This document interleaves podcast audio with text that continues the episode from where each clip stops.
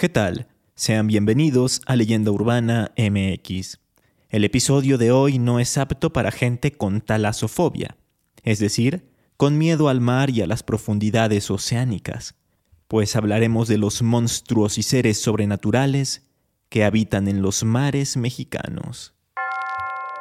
A través de los años, muchas leyendas urbanas, históricas y de terror le han dado la identidad cultural a México.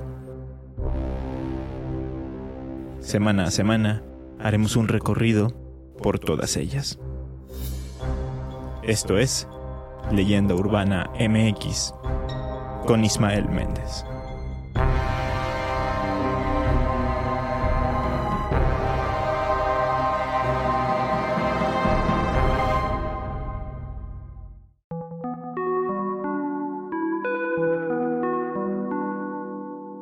Desde la antigüedad el mar ha generado miedo en las personas, no solo por el hecho de ser inmenso, peligroso y hasta cierto punto desconocido, sino porque se cree que en él habitan criaturas que rebasan el entendimiento humano.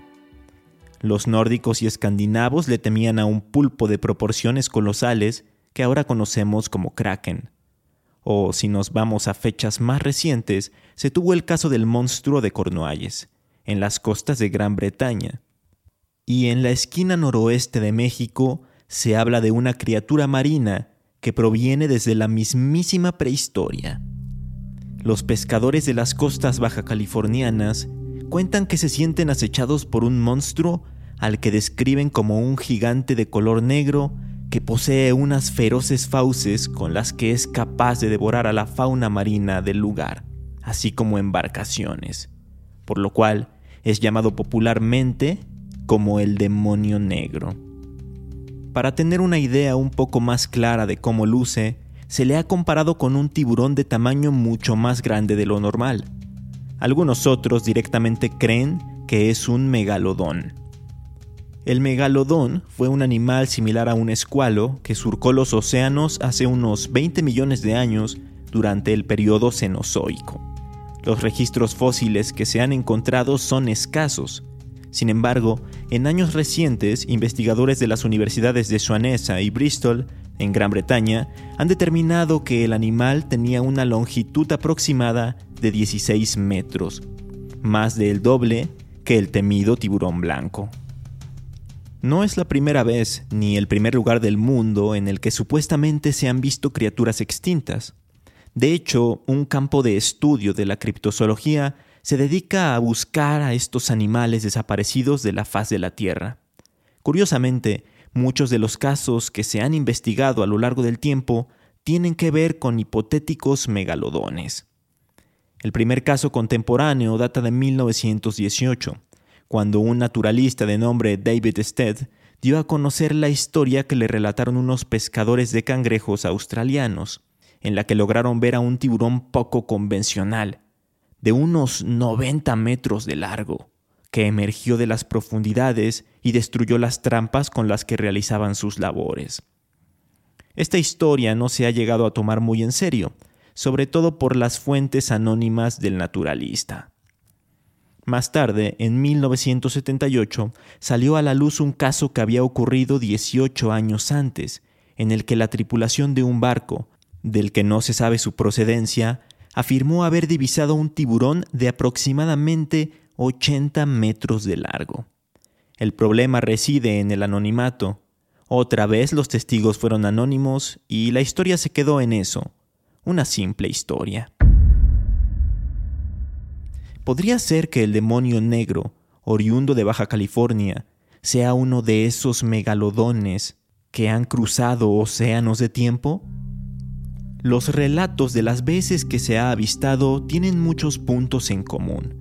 Lo primero que se percibe es una sombra bajo el agua.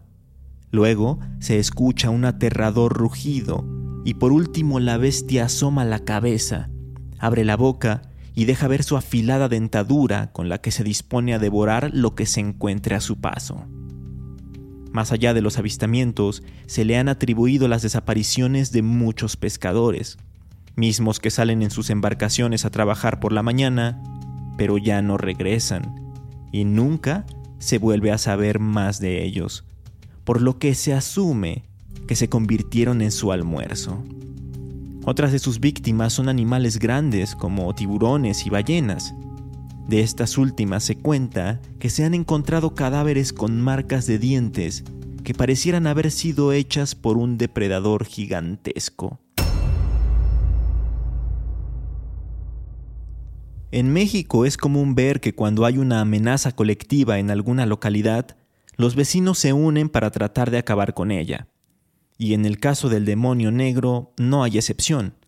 En ocasiones, grupos de valientes pescadores se ponen de acuerdo para darle caza al demonio que les quita la tranquilidad y no los deja trabajar en paz. Pero tras horas y hasta días de búsqueda en el mar, no logran encontrarlo y se ven obligados a regresar a tierra con las manos vacías. A pesar de estas expediciones con resultados nulos, muchos de los pescadores no le pierden el miedo al críptido ni dejan de creer en él. Justo por eso, y porque de vez en cuando los locales siguen reportando apariciones, es que la leyenda ha sobrevivido durante tantas generaciones. Como no podía ser de otra forma, al enterarse de todas estas historias, algunos programas televisivos de señal abierta, así como criptozoólogos, se han dado a la tarea de viajar a las playas del estado más septentrional de la República Mexicana para tratar de conseguir pruebas sobre la existencia de esta mítica criatura, que para muchos es un demonio y para otros un ser prehistórico que ha estado acechando en el Océano Pacífico y en el Mar de Cortés desde tiempos inmemoriales y, como también era de esperarse, no han encontrado pruebas contundentes que demuestren que el animal es una realidad y no solo una leyenda. De cualquier forma, cuando estén disfrutando de unas merecidas vacaciones en Rosarito, Ensenada o Bahía de Los Ángeles, tengan mucho cuidado, porque nunca se sabe qué pueda estar viviendo debajo del agua.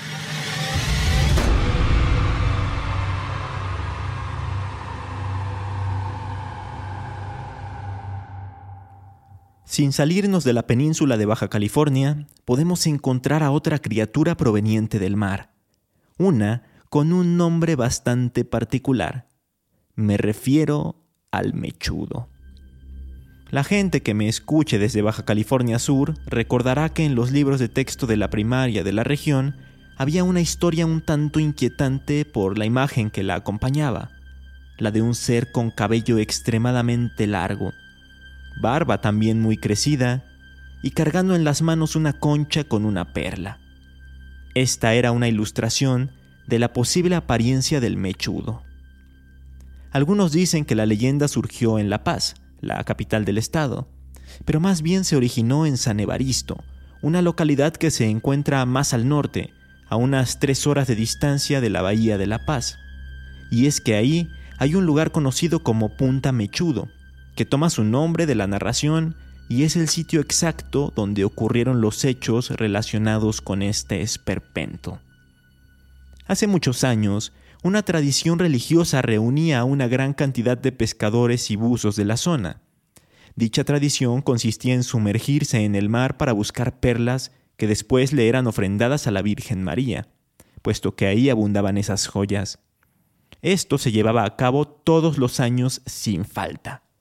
Pero en una ocasión sucedió algo insólito. Esa vez los participantes ya habían acabado con el ritual, cuando un hombre quiso zambullirse una vez más en el agua.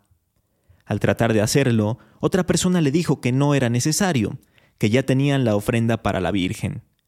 Pero el hombre no hizo caso y, burlándose, respondió que él no iba a buscar una perla para ella, para la Virgen, sino que iba por una perla para el diablo. De este modo se lanzó al mar y comenzó a bucear. Pasaban los minutos y no emergía hacia la superficie. Y, de hecho, nunca lo hizo. No se le volvió a ver. Es más, ni siquiera apareció su cadáver a pesar de que en los días siguientes los pescadores lo buscaron incansablemente. Se cree que el diablo le tomó la palabra al buzo y por eso no pudo salir del mar.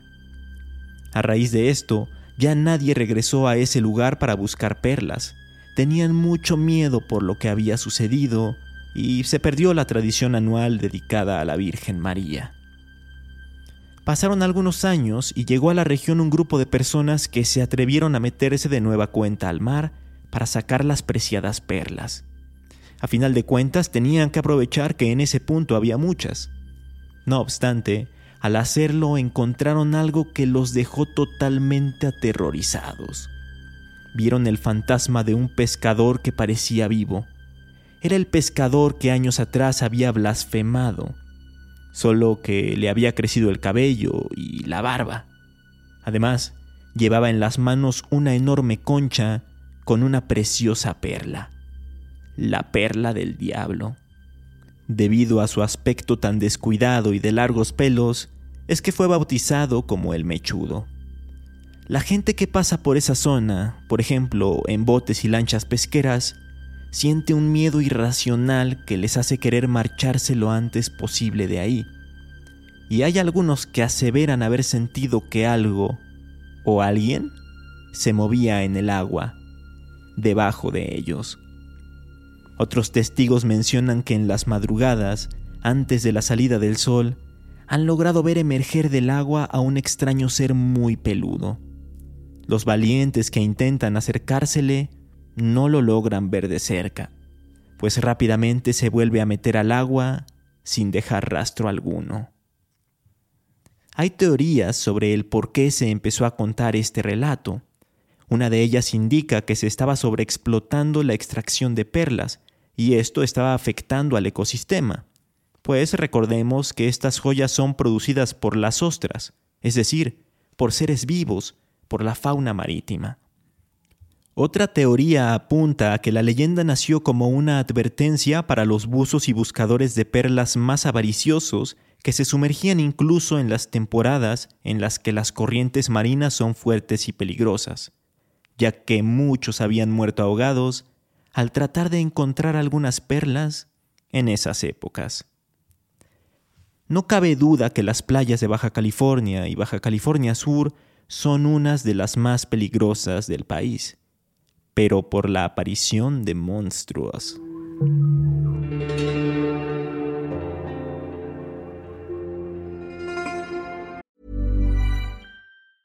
If you thought the only way to get a more defined jawline with natural looking results was through surgery, think again. Juvederm Volux XC is a non surgical injectable gel filler that improves moderate to severe loss of jawline definition and can help you achieve natural looking results with little downtime. Even better, this improved definition lasts up to one year with optimal treatment. No maintenance required. Improve jawline definition for a smooth, sculpted look with Juvederm Volux XC. For important safety information and to find a licensed specialist, visit juvederm.com. That's J U V E D E R M.com. Not for people with severe allergic reactions, allergies to lidocaine, or the proteins used in Juvederm. Common side effects include injection site redness, swelling, pain, tenderness, firmness, lumps, bumps, bruising, discoloration, or itching. There's a risk of unintentional injection into a blood vessel, which can cause vision abnormalities, blindness, stroke, temporary scabs, or scarring. Talk to a licensed specialist to find out if it's right for you. When you're ready to pop the question, the last thing you want to do is second guess the ring. At Bluenile.com, you can design a one of a kind ring with the ease and convenience of shopping online. Choose your diamond and setting. When you find the one, you'll get it delivered right to your door. Go to Bluenile.com and use promo code LISTEN to get $50 off your purchase of $500 or more. That's code LISTEN at Bluenile.com for $50 off your purchase. Bluenile.com code LISTEN. Vámonos hasta el otro extremo de la República Mexicana, específicamente al puerto de Ceiba Playa en el estado de Campeche, para conocer la espeluznante leyenda de la bruja del mar. La voz popular de aquella localidad costera narra que un fatídico día del año 1765, cuando ya comenzaba a anochecer y todos los pescadores se disponían a descansar después de su larga jornada de trabajo en el mar, una extraña y joven mujer empezó a tocar desesperadamente en varias de las casas. Tocaba muy fuerte, pidiendo que le abrieran. Cuando los habitantes de las casas se asomaban por sus ventanas, veían que en el rostro de aquella bella joven había lágrimas y una expresión de auténtico terror.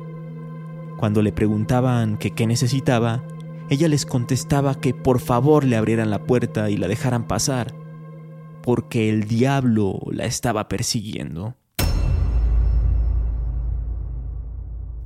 Al escuchar esto, todos palidecían y se negaban. De hecho, hacían todo lo contrario. Cerraban bien las puertas y ventanas para que nada malo ingresara a sus hogares. Pero la mujer no perdía la esperanza e iba de casa en casa haciendo la misma petición, esperando a que alguien bueno le diera asilo y así pudiera refugiarse. Pero no sucedió. Pasaron las horas y cuando el reloj marcó las doce de la noche, en todo el pueblo pesquero se oyó el desgarrador grito de una mujer. El diablo había atrapado a la joven. Los días siguientes fueron un auténtico calvario para los pobladores de Ceiba Playa. El mar estaba muy bravo, las olas eran enormes y cuando intentaban salir a pescar, no lo lograban. Era imposible navegar. Incluso hubo muchos naufragios. Esto provocó que la comida empezara a escasear y los animales locales murieran. ¿Por qué estaba ocurriendo todo esto? empezaron a surgir rumores de que la noche en que la mujer desconocida estaba buscando asilo, alguien la había visto dirigirse a una cueva mientras gritaba maldiciones contra los vecinos que no quisieron resguardarla. Es decir, que el pueblo había sido maldecido por ella. Cuando la situación ya era insostenible, los pobladores fueron a buscar a distintos sacerdotes para que oficiaran misas y bendijeran la localidad pero no funcionaba, porque todos y cada uno de ellos misteriosamente morían y sus cuerpos aparecían flotando en las aguas del mar. Todo cambió cuando llegó un religioso al que se le ocurrió ir a la cueva en donde había sido vista la mujer la noche de la tragedia.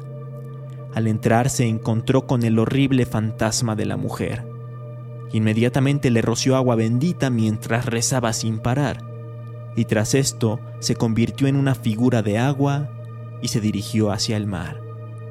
A partir de ese momento, las aguas se tranquilizaron y la vida en el pueblo volvió a la normalidad, aunque al sacerdote nadie lo volvió a ver jamás. Sin embargo, se cuenta que hasta el día de hoy, cada que hay mal tiempo en el puerto de Ceiba Playa, cuando hay tormentas y el mar enfurece, se puede ver salir del agua a la mujer, pero convertida en bruja, buscando aún cobrar venganza después de tantos y tantos años.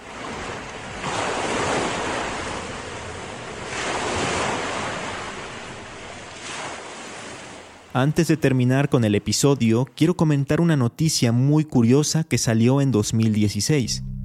El 9 de marzo de ese año fue encontrado un ser muy raro en las costas de Acapulco. El mar lo llevó hasta la playa de Bonfil, ante el asombro de los bañistas locales y turistas que se encontraban ahí. De inmediato la gente se acercó a ver a la criatura que describieron como monstruosa, de color azul o grisáceo, que olía mal, que tenía pelos, huesos y tentáculos, y que medía alrededor de 4 metros de largo. Esto hizo pensar que era un calamar gigante, pero al mismo tiempo podía ser una ballena. Nada tenía sentido y todos estaban desconcertados. Poco después del hallazgo llegaron las autoridades para ver al misterioso animal, mismas que tampoco pudieron determinar de qué especie se trataba. Así que la incógnita se quedó, porque los medios de comunicación no le dieron seguimiento al caso y muchos continuaron creyendo que, en efecto, era un monstruo marino.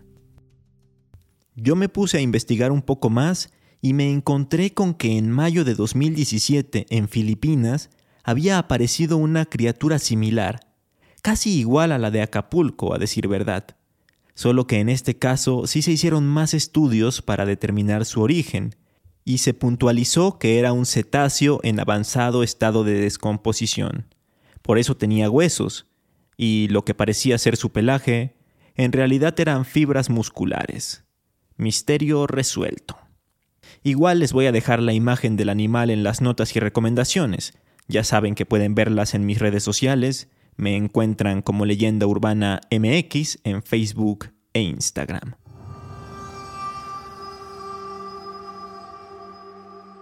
Las recomendaciones de hoy son obvias y muy clásicas. Tenemos en primera Moby Dick, la gran novela de Herman Melville, publicada en 1851, en la que se narra la travesía de un barco ballenero que intenta cazar una ballena gigantesca y peligrosa. Esto debido a que el capitán busca venganza, pues el animal le habría arrancado la pierna. Aunque no es solo eso, la trama es metafórica y tiene simbolismos más allá de la simple caza de una ballena. Dato curioso, el narrador es mi tocayo. De hecho, el inicio de la novela es ya mítico. Empieza literalmente diciendo, Pueden ustedes llamarme Ismael. En segunda está el filme de 1975 Tiburón, dirigido por Steven Spielberg. Esta película va sobre un enorme tiburón blanco que devora hombres y aterroriza a los bañistas de Amity Island, por lo que un grupo de personas emprende una cacería. Lo interesante de la cinta es que el tiburón se ve muy pocos minutos en pantalla, pues era muy difícil trabajar con los animatrónicos del animal y mejor se utilizó una técnica narrativa en la que, manteniendo bajo las sombras a la amenaza, aumentaba el suspense. De hecho, el propio Spielberg dijo algo así como, Lo que uno no ve es lo verdaderamente tenebroso. Así que si algún perdido no le ha hincado el diente a estas dos obras maestras, háganlo ahora, nunca es tarde, y les aseguro que les van a encantar. Por lo pronto yo me despido, espero que les haya gustado el episodio, no se olviden de puntuar el podcast y de seguirme en la plataforma desde donde me estén escuchando. Yo los espero aquí el próximo lunes. Hasta entonces.